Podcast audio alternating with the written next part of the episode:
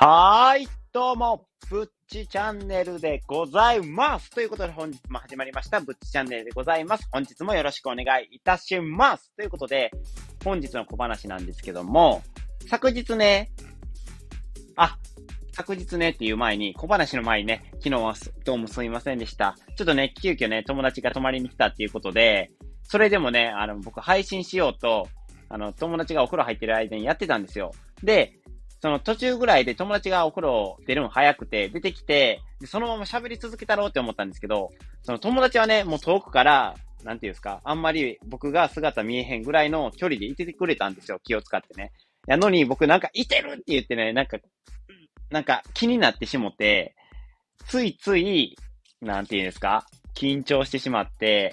全然うまいこと話せなくなって、頭がね、真っ白になるっていうね、経験をしてしまって、ちょっとごめんなって思いながら、今日はちょっと配信するのはちょっとやめとこうかと思って、ちょっとやめた次第なんです。非常に申し訳なかったです。ということでね、本日はね、もうバチバチなんかね、テンションがね、アドレナリンが出てる状態になっているので、わかんないです。なぜこんなことになっているのかわからないんですけども、ちょっとハイテンションな感じで、声もうるさいかもしれないんですけども、そういう場合はね、ボリュームを少し下げていただいてね、僕の配信を聞いていただけたらなというふうに思います。ということで、本日のね、その小話に戻るんですけども、本日の小話で、で、昨日、その700人フォロワー達成しました、言うて、で、160ぐらいもう配信してるっていう中で、で、そこで、その、あ、俺こんなに150、60ももう話しとったんやと思って、改めて思ったわけですよ。配信をした後にね。で、最初、僕、そんな、どんな感じ喋ってたんかなと思って、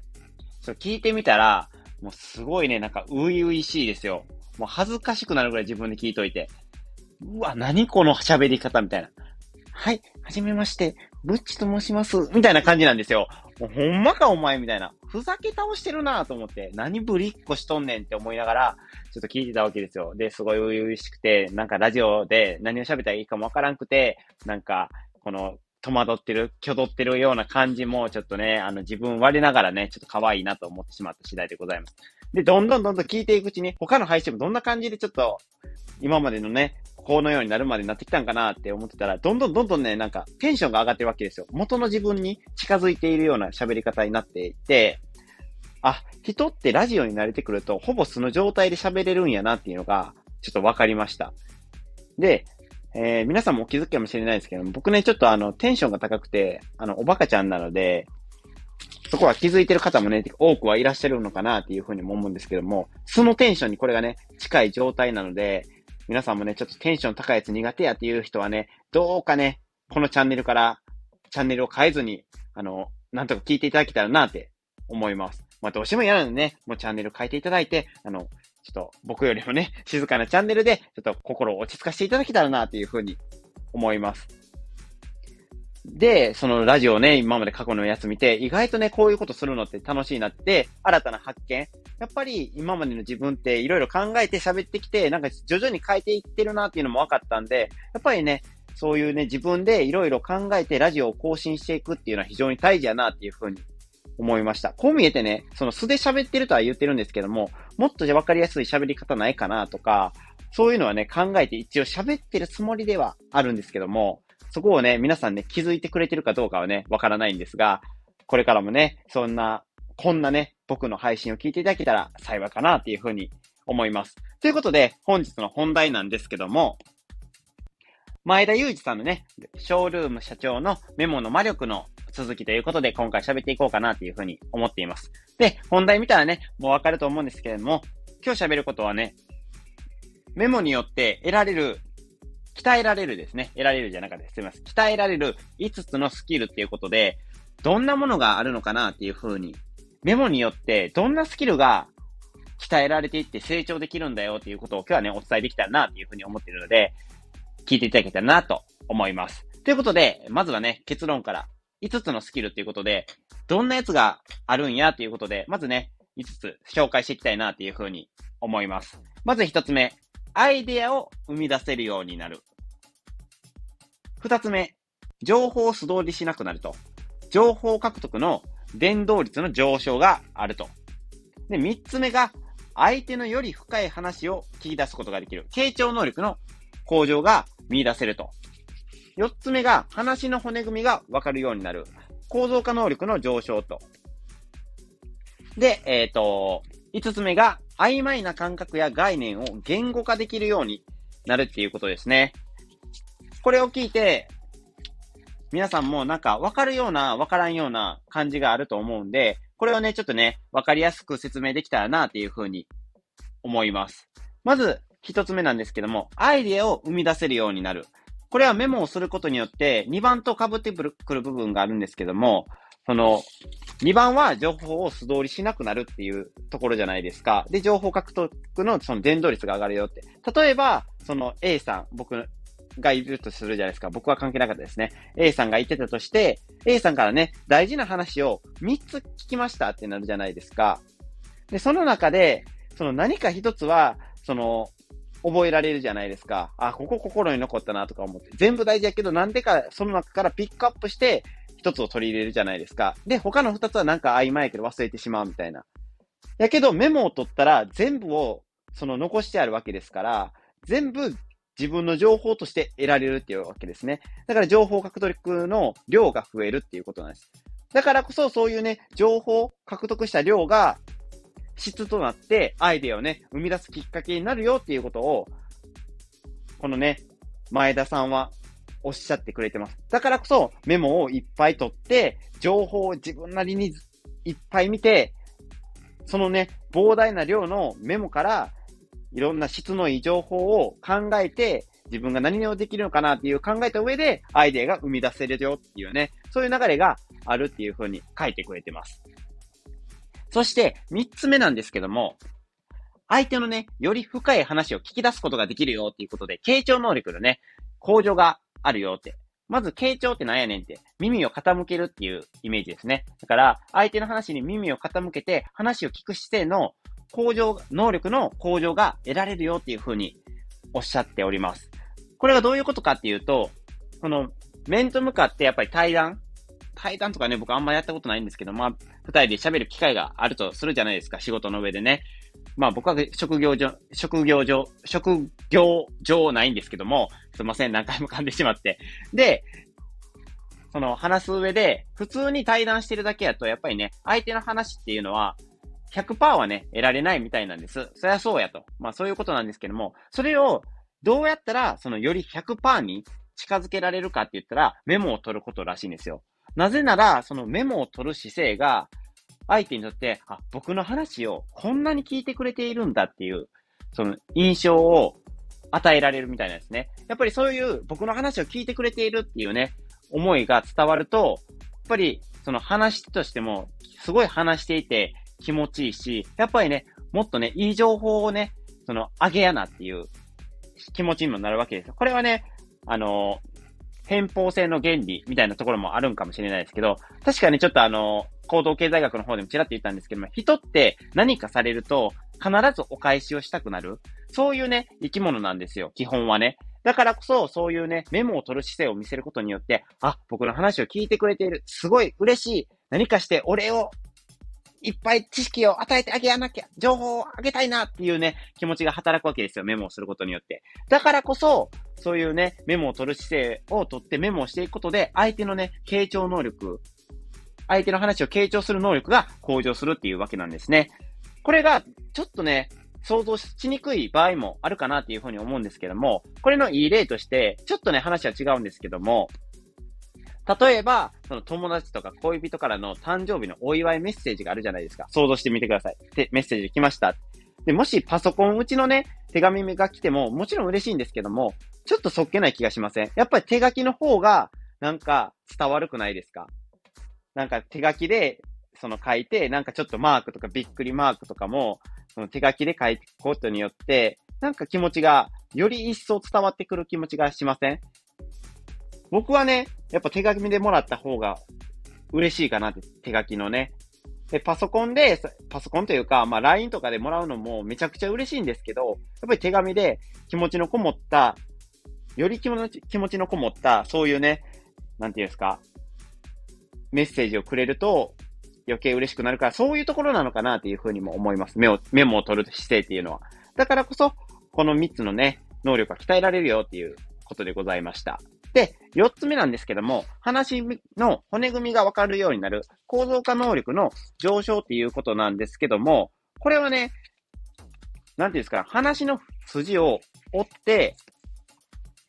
その、どこを話しているのかっていう、わかるっていうことなんですけども、ちょっとね、わかりにくいかなって思うんですけども、まず、構造化能力ってどんなことやって、前田さんがおっしゃってくれてるんですけども、えー、構造化能力っていうのは、議論の全体像が常に俯瞰で見られて、今どの話題をどんな目的で、何に向かって、どこまで話しているかっていうことを、なるべく瞬時に把握する能力っていうね、だからこそ、そういうね、会議とかで、今はどんな話をしてて、あ、こういう話をしてるから、あ、今この方向に向かって、今この状態で、今この話が5段階のうち、だいたい3段階ぐらいまで進んでるんやなっていう、そういうね、話の骨組み、全体的なそういう話の骨組みを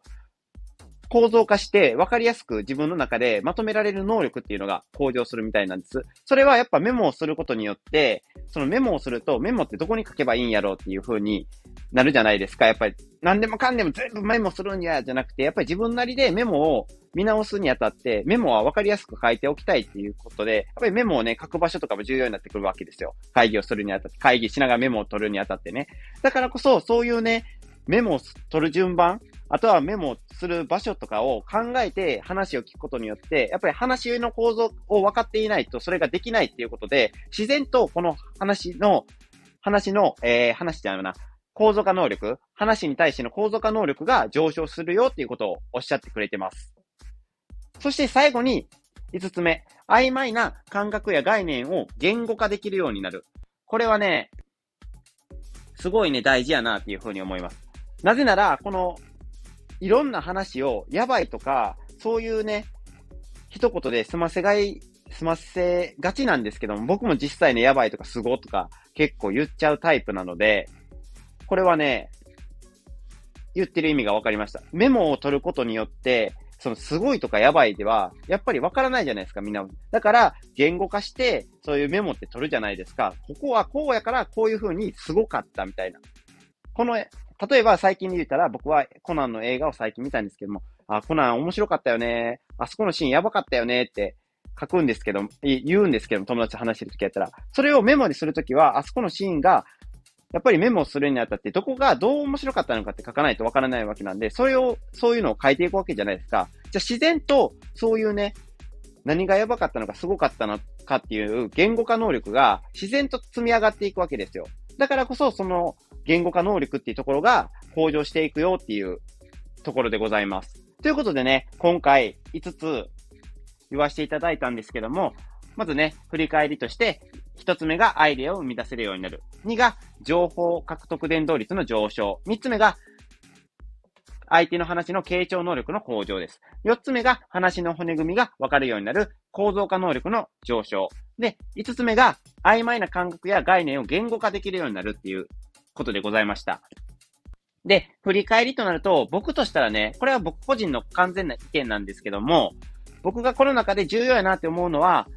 丸1のアイデアを生み出せるようになると、2の情報獲得の、獲得伝導率の上昇。で、5つ目の曖昧な感覚や概念を言語化できるようになるっていうところでございます。これがなんでかっていうと、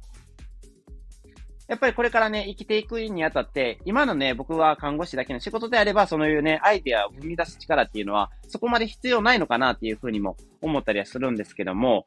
その、やっぱり副業として僕はこれをやってる。まあね、副業にはまだなってないんですけど、1円もね、まだ稼げたことないので、まだ副業にはなってないんですけども、これからね、僕は絶対にね、これをサンデー FM で稼ぐぞっていう気持ちではやっているので、やっぱりそれをね、あの、稼ぐぞっていうだけでは、やっぱ稼げないわけじゃないですか。やっぱりアイデアとか、いろんな、そういうね、今日はこういう話題にしようとか、あ、こういうことをしたら、リスナーさんとかが結構話を聞いてくれるんじゃないのかなっていうアイディアをね、やっぱり常に出して続けていくことで、自分を磨き続けていくことが、やっぱりね、これからこのいう配信、毎日うん、毎回かな？毎回やる上にあたっては非常にね、重要になってくるのかなっていうふうに思っているの。これはね、大事やなというふうに思ってます。で、二つ目の情報を獲得伝導率の上昇ということで、やっぱりこの配信業として、僕のね、スタンスは結構ね、面白いなって思った話とか、あとは自分の興味ある話を、まあメインで話していくチャンネルに、スタイル、チャンネルにというか、チャンネルスタイルにしておりますので、やっぱりね、情報をね、より多く獲得できた方が、やっぱ配信のネタにもつながりますし、